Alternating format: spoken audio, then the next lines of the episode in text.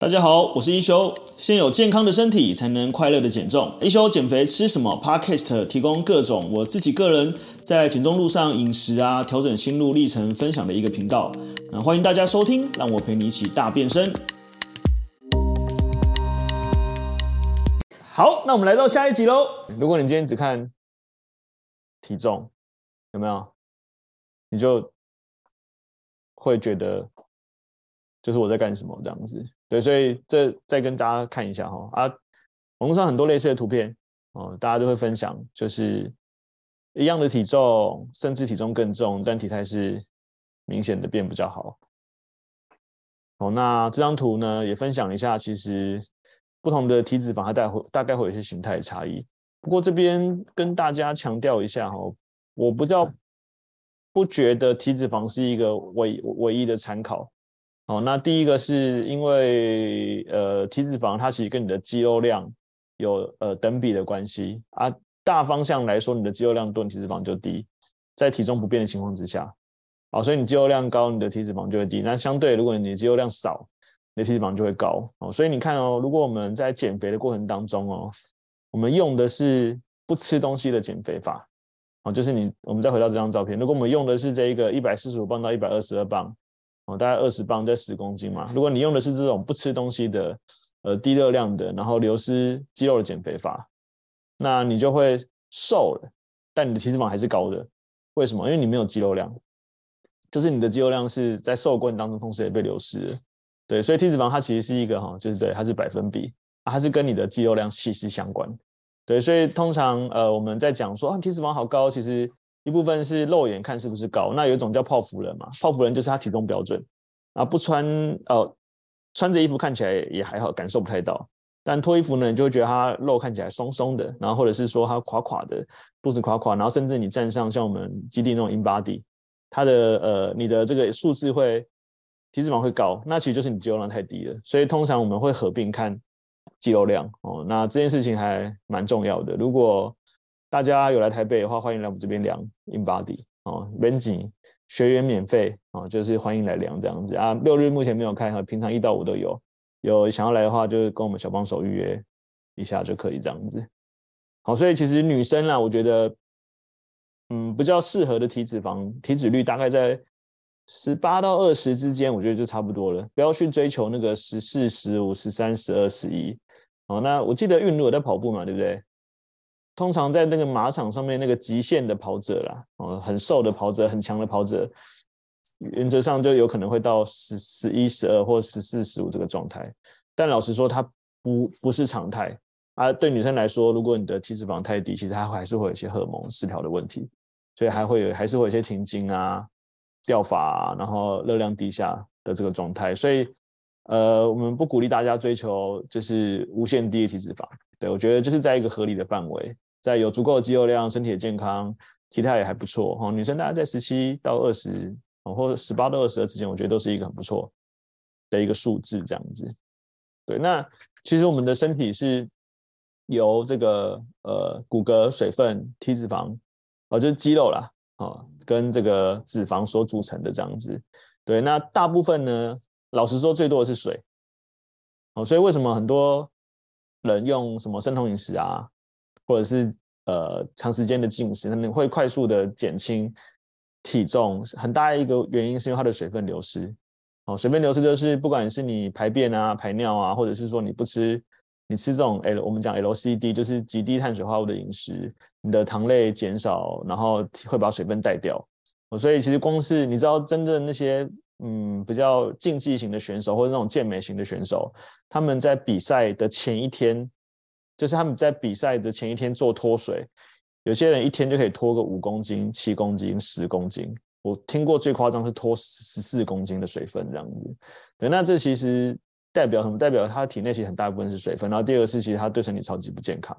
对，那呃，整个身体组成，它除了水分之外，再来就是肌肉量哦，然后就是还有这个骨骼的重量。啊，骨骼重量不叫是恒定的啦。你看它这边写二点六五到三点二五，其实大部分人都不会差太多。所以有些人说骨头比较重，有可能，但整体下来不会差到一公斤。哦，所以你骨头真的可能比较重，但绝对不会比别人多个五公斤、十公斤。哦，那其实其实都是还是回到这个呃肌肉跟脂肪的状态。那一部分呢，就是我们的这个脂肪重。哦，那脂肪重它跟你的肌肉它是一个互相对比的。好，所以通常体脂肪量出来的数字，它就会去呃，你的脂肪重跟你的肌肉，它会去做一个这个呃相除啊百分比。那除完之后呢，它就会告诉你你有一个这个体脂率。但我觉得它还是一个数字上面的差异啊，所以。像很多同学就来跟我们这边量这个 InBody 嘛，那我觉得你只要在相对一个呃百分比合理的范围里面就可以了，倒不用追求绝对的低这样子。因为决定我们看起来胖瘦的关键是我们讲，它不是单纯体重所决定，它是由你体内的肌肉组织跟脂肪组织的比例所决定的。对，所以我们刚刚看到前面那个最重的那一个，为什么它最重，但它看起来的体态是最好，就是因为它的肌肉量是这三个里面最多的。对，那呃，所以说实在的，呃，比较到运动后期，或是有在做这种比较偏向这个增肌型的选手哈，他们就很怕肌肉流失，哦，就是因为肌肉养很难啊，流失很快，呃，流失你要怎么做？你就少吃一点，不吃东西你就会流失。对，但你要生出来超难的，因为我们讲肌肥大嘛，就是这个叫肌肉的肌纤维横面积肥大。你要透过锻炼啊、训练啊、破坏啊、补充啊、休息啊，肌肉酸痛，在无止境的反复循环，你最后才会得到增肌一公斤、两公斤、三公斤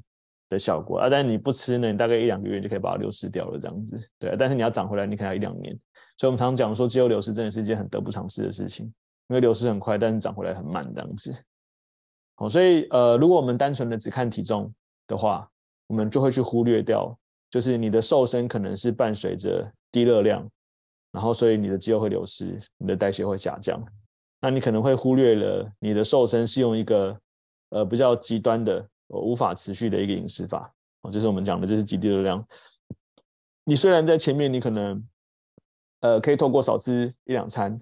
或少吃很多天，或少吃很多餐，少吃很多热量哈，就是我们昨天看到这个什么享受饼哦，这个蛮虾的这个吃法这样子对。然后得到这个短期的效果，然后感觉好像很诱人，对，但是你不知道它其实是呃透过大量的热量赤字、极低热量的饮食，一天可能八百卡都不到，然后让你的肌肉流失，让你的水分流失，让你的代谢下降，让你的荷尔蒙开始呈现静止化，而换来的短期的瘦身，那你会越来越困难嘛？对不对？越来越困难，就是你们应该很多同学以前都经历过。越来越难减，然后精神越来越不好，越来越难维持，然后开始暴躁易怒，心情不好，然后压力很大，就是情绪性暴食的状况很严重。你会在无人的时候，四下无人的时候，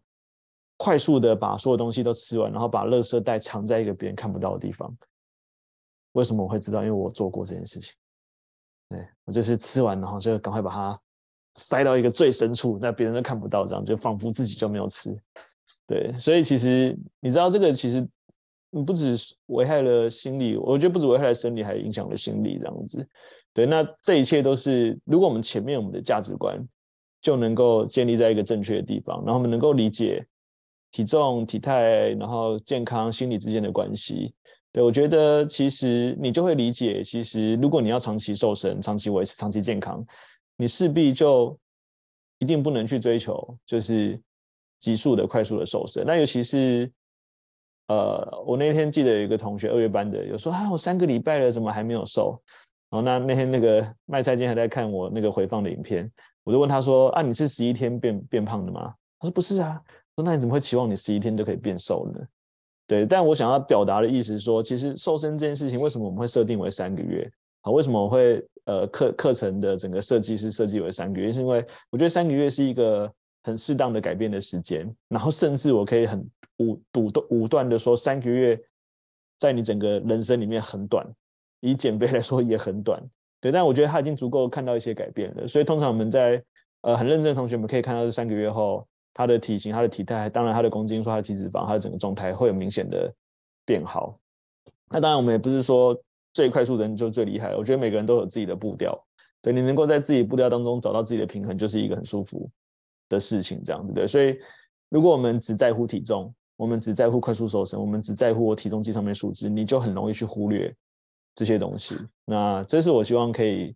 呃让大家去理解的。虽然你可能好像略略的知道，或者你可能好像有听过，但其实说实在的，整个市面上所有在贩卖瘦身的人，几乎没有人告诉你这件事情。为什么？因为告诉你你就觉得不吸引人了，你就不想减肥了，然后甚至告诉你你就不会买产品了。对，那我觉得这个就是呃，这也是我们为什么那么坚持，就是一定要花这么多的时间、人力、心力在搞这些事情。对，但一切都是因为我们自己有走过，对，我们有走过，然后我们自己觉得非常感同身受啊，包含我们讲的这个荷尔蒙失调的时候，失调还是回不来的。对，简单一点就是头发掉头发，身体起不来。然后严重一点的，可能你的整个包含你的胰岛素，包含你的肾上腺素，包含你的这个受体素，包含你的这些身体的激素，有可能它直接坏掉了，阻抗掉了。对，那这个是救不回来的，很可惜，很可惜。真的不要为了短期的体重去危害自己长期的健康，很得不偿失。对，所以我们刚刚讲为什么一样的肌肉量，啊、呃，一样体重会看起来会不一样，是因为。实际上肌肉的密度是高的哈，所以我们常会举例一公斤的铁块哦，跟一公斤的棉花谁比较重？来，大家回答我，一公斤的铁块跟一一公斤的棉花谁比较重？我要再一次问这个问题：一公斤的铁块跟一公斤的棉花谁比较重？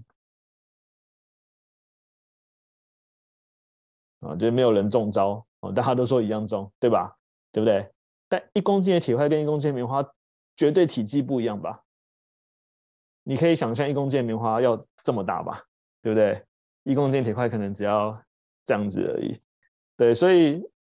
我们可以用这样的想象来去想象我们的肌肉跟脂肪啊，虽然它不是棉花跟铁铁铁那个铁块这么大的差别，但一公斤的肌肉跟一公斤的脂肪哈，一一般来说一公斤的肌肉的这个密度比较高，所以呃脂肪大概会会是肌肉的大概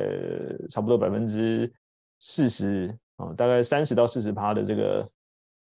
这个面积，哦，就因为它密度高，这样子，它的它的密度比较比较比较松啊，对，所以如果你今天身体是肌肉量高的人，就算体重一模一样，你看起来是会更瘦的，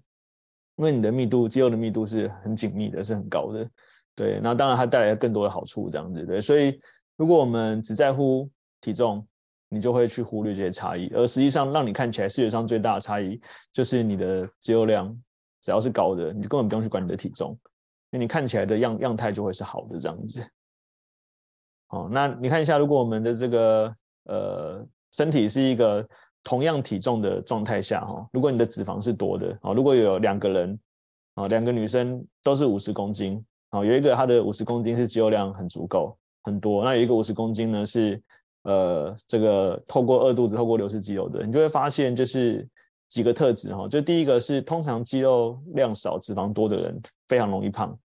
啊，就是非常容易复胖啊。容易复胖其实很大一个原因就是因为他的身体，因为肌肉比较耗能，所以如果你身体的肌肉量比较少哦，那你的身体就会变得比较不耗能。对，那还包含我们刚刚讲，如果你是透过这个低热量饮食，你的代谢还会跟着下降，对，所以你就非常非常容易吃就胖回来。然后第二个呢，你的你你会觉得虽然瘦到你当时想象的体重，但看起来好像不是那么一回事，就看起来好像不是你想象那个样子。对，那我们刚刚讲嘛，因为一公斤的肌肉跟脂肪，它们消耗热量大概会差到四呃四到七倍左右哦。那所以就是每一公斤的脂肪大概只能消耗四到十大卡而已，那肌肉可以消耗七十五到一百二十五大卡。那在体型上面呢，体积呃肌肉的脂肪的体积比肌肉量大概多到二到三倍左右。那当然适当的脂肪还是必要哈，因为毕竟我们的内脏、我们的体温，呃，是包含脂肪都是提供身体能量一个很重要的一个来源。哦，但是它不是。呃，我们就是让它维持在一个适当的数字就可以了。但反之，如果你的肌肉量是高的哦，你会看到很多什么那个网络上有很多那种什么三个九十天就瘦了，这样超级就变超级壮，那是因为他本来肌肉量就很多啊，他其实都是故意吃胖来变瘦的这样子。那因为你肌肉量多的人呢，你的你的这个代谢就比较高哦，那相对来讲，你外观看起来就会是那一个。呃，体态好的那个样子，有线条的。那因为一公斤的肌肉，它消耗量比较高，哈，相对来讲，你肌肉量比较多，代表着你的代谢比较高，你也比较本钱消耗热量，然后你比较有扣打，哈，你可以想象它就是一个缓冲器的感觉，哈，你比较你比较呃吃进来的身体肌肉会先拿去用，哦，那剩下用不掉才会变成脂肪去囤积这样子。对，那肌肉非常非常重要，是呃，像包含很简单的促进代谢、血液循环，它其实也是身体一个呃很主要的一个免疫器官。哦，就是提升免疫力的器官这样子，对。那所以其实呃适当的肌肉量或者是呃有一定的肌肉量，它对你的状态是好处多多的啊。再来是因为肌肉很难练哈，所以所有人都不用担心你会变成金刚芭比。好，那这个现在比较少人讲哈，以前都会讲说啊，我不想要练肌肉，因为它变金刚芭比。我跟你讲，全世界最难练就是金刚芭比。然后就是因为女生的这个呃睾固酮，女生的这个呃生长激素哈，就是男没有男生发达，所以女生要练成大肌肉其实是不容易的。然后你看到那个健美选手，那个都不是用正常的方式练出来的，都是呃已经呃影响身体很多了，可能会用一些呃同化性的类固醇。对，那个林助教说要变成金刚之前，你要先变芭比。OK，好，我们往下看。那到底多多少的减重速度才算合理？哈，那我们大概会从几个层面来探讨。哦，那第一个层面呢，就是我们讲的，就是看体态。那我觉得这个是一个很重要是，如果你的镜子上面看起来是你喜欢的样子，那就很棒。不管是胖是瘦，你只要你喜欢你这样子，现在就很棒。那如果我们要去再讲说数字的话呢，通常我们会从呃趴数来看。哦，所以其实如果一个月大概你留，就是你减去你体重的百分比的。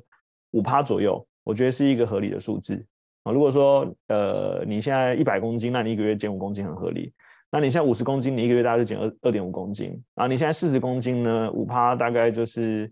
一呃零，我看一下，呃五十公斤就是五趴就是二点五嘛。那四十公斤的五趴就是两公斤这样子。对，所以其实呃每一个那个公斤数，它其实还取决于你现在的基数啦。啊，你的基数越低，因为一样的趴数下，你的体重就会。就是减去公斤数越低嘛，然后再来是我们希望你尽量保留肌肉，流失脂肪，所以你其实最好是呃比较慢一点会比较好，因为比较慢的方式才是比较能够呃让脂肪慢慢流失的一个方式。那呃再来是因为体重它其实是需要一个呃脂肪呢，它其实是需要七千七百大卡量才能消耗啊，就约略一个数字啊，对，所以其实大部分来讲你很难在短期。你很难在一两天、三十天、一个礼拜去制造好几千万、好几万大卡热量赤字，所以你看到那些快速瘦身，两个礼拜瘦五公斤的，百分之九十九就是水分流失，两个礼拜很难瘦五公斤。所以我们通常会长期来看，我们可以抓一个月两公斤到三公斤，我觉得是一个很合理的数字。长期来看，哦，如果你长期来看，我们一个月可以真正减掉脂肪两公斤，哦，那已经是非常非常厉害的状态了。对，所以其实。一般来讲，我们通常就是看几个层面嘛，看他这边有没有写哈。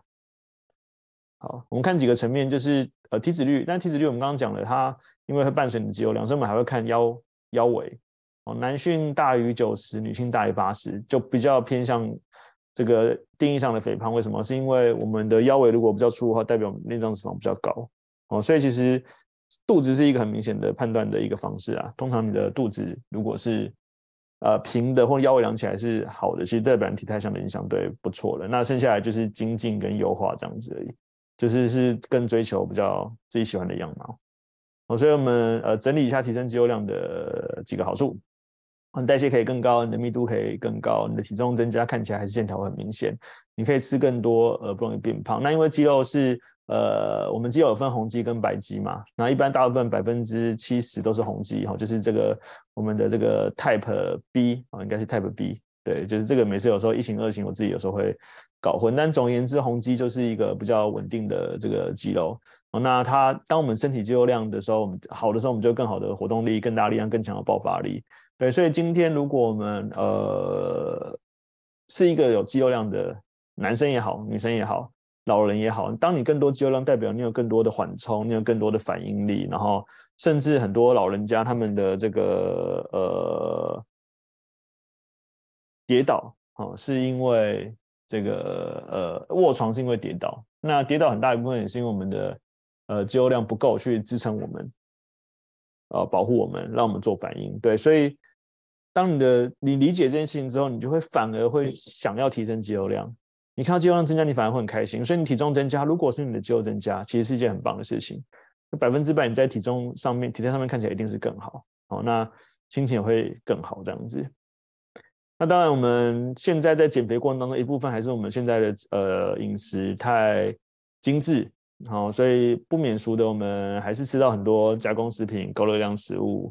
含糖的食物。那这些都会造成你的脂肪容易合成，身体容易发炎。对，所以。我们让身体维持在一定的体脂肪的比率，然后减掉一定体脂肪，它其实对我们的呃所有的健康数据都有一个非常非常明显的益处哦。不管是之前很多同学学姐有分享的这个三酸甘油酯下降、胆固醇下降、血压下降，那这个很明确都已经有很多科学研究去提出来。当我们体重减轻、体脂肪降低，呃，脂肪减轻的时候，这些数据它都是会明显的会有获得改善的。包含你的低密度胆固醇的减少，这样子对，所以当我们身体没有这么多的，呃，当我们体脂肪降低，同时其实它代表着也是说我们身体的发炎反应比较少，对，所以其实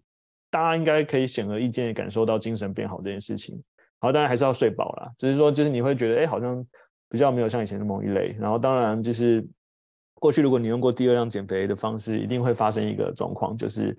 免疫力会比较低，然后就是说你很容易。大小感冒啊，对，所以其实当我们能够真的用健康的方式，你就会发现情绪稳定啊，然后相对来讲，你的这个健保卡也会非常非常少用。对，那你能够每一餐都吃饱，反而能够去让你就是呃不易过量的饮食。对，那对你吃维持身材来讲，反而是一件更容易的事情。对，所以其实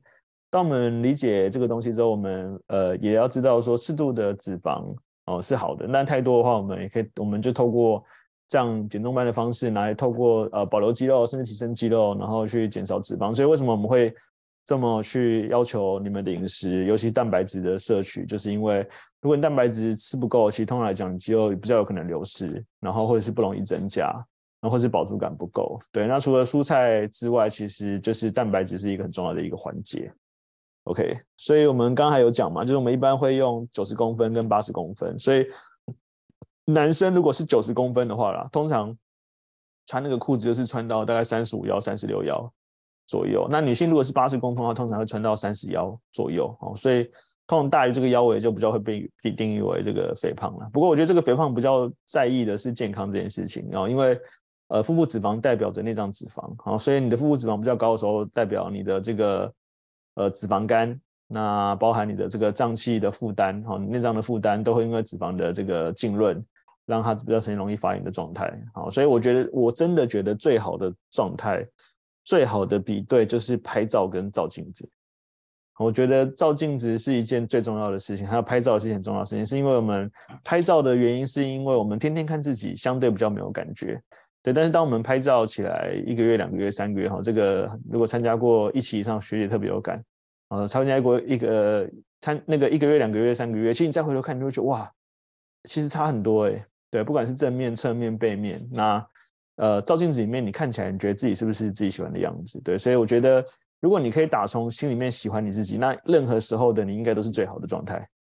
哦，我常会举例那个渡边直美，就是那个台湾籍的日本女艺人，哦，就大家应该也很熟悉这个，就是体重其实是重的哈。但她活得很精彩啊！不管是她，呃，从内在从外在都三八之一。那像国外有一个 Fat Amy，也是一个很有名的演员。哎，但 Fat Amy 后来也变瘦了。那我觉得那个就是他自己的选择。所以不管他是 Fat Amy，或者是他是已经瘦下来的这个 Amy，其实都很好啊。对，所以如果我们可以从这个地方就去理解这件事情，其实老实说，我觉得会更舒服一点。就是因为你知道，就是有些人再瘦都觉得自己很胖。那有些人不管怎么样都还是永远对自己不满意，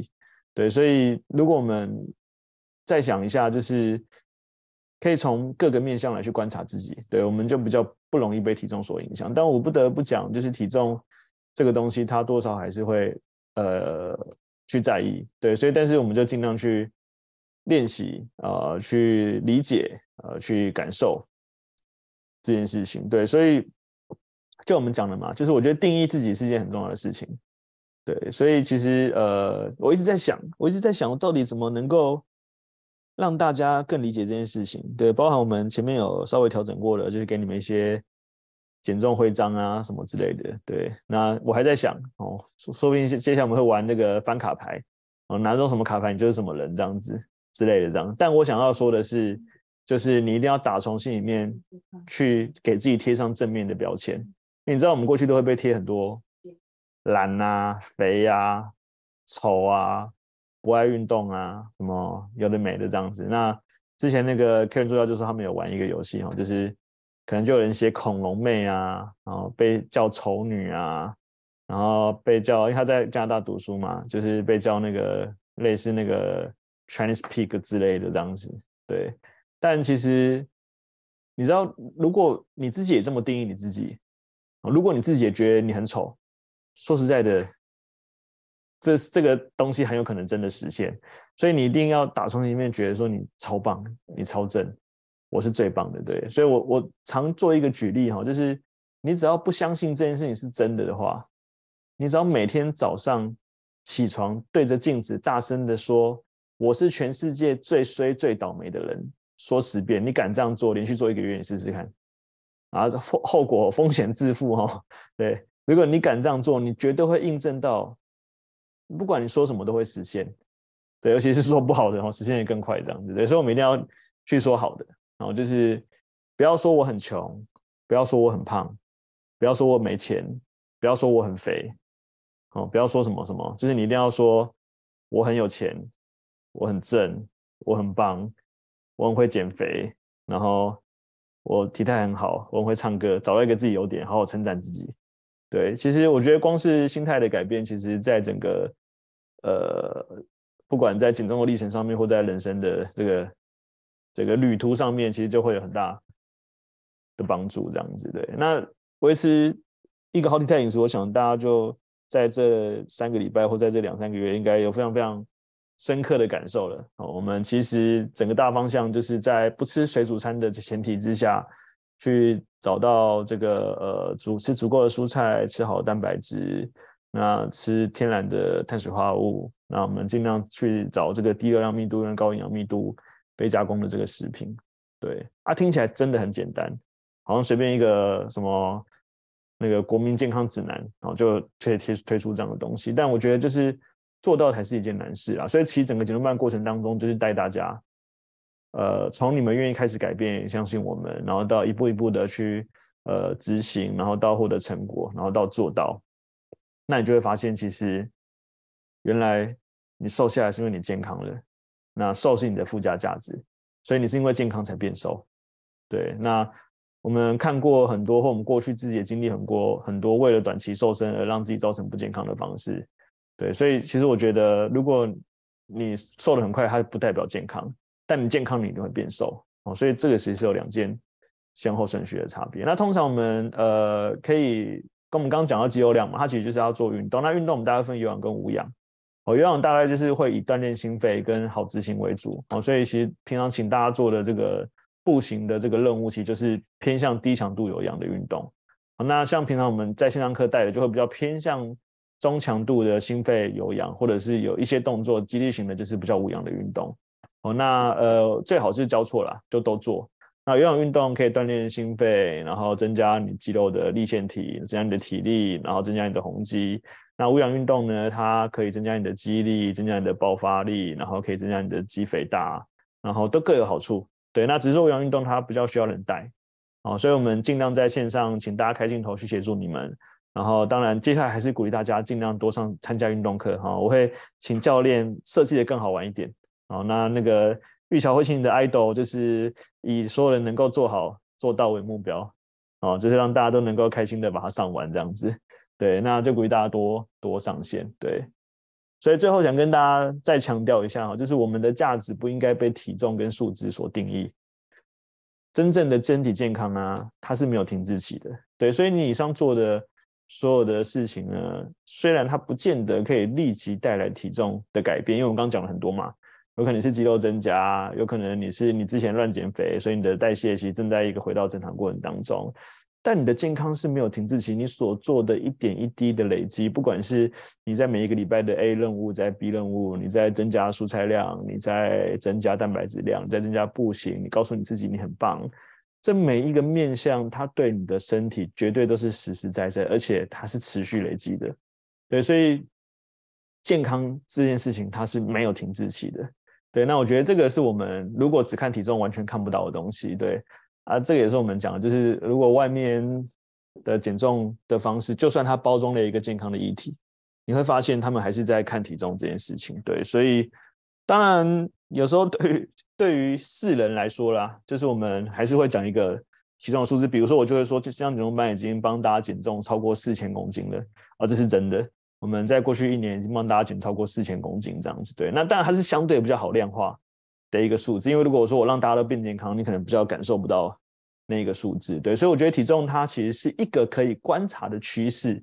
好，观察你的体重，观察你的体脂，观察你的体态是不是一个你喜欢的样子，但你的价值跟体重的数字是没有关系的。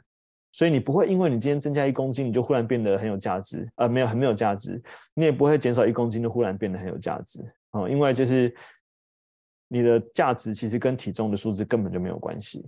好吧？我觉得这个是呃语重心长哦。那呃也希望大家就是可以慢慢咀嚼，对，因为毕竟我觉得我们在减重这条路上面，不管是自己的经验也好，或协助别人也好，已经走了很久很久了。呃，我从二零一四年开始到现在是二零二三年了嘛。所以是从去年一直在讲八年，今年到九年的这样子。那减重班也进行一年了，对，所以我觉得所有人都一定会经历这样的一个历程。自己走过一次，你就更有感受。然后当你更有感受，你就有能量、有能力，未来来去影响下一个人。那我觉得它就是一个非常棒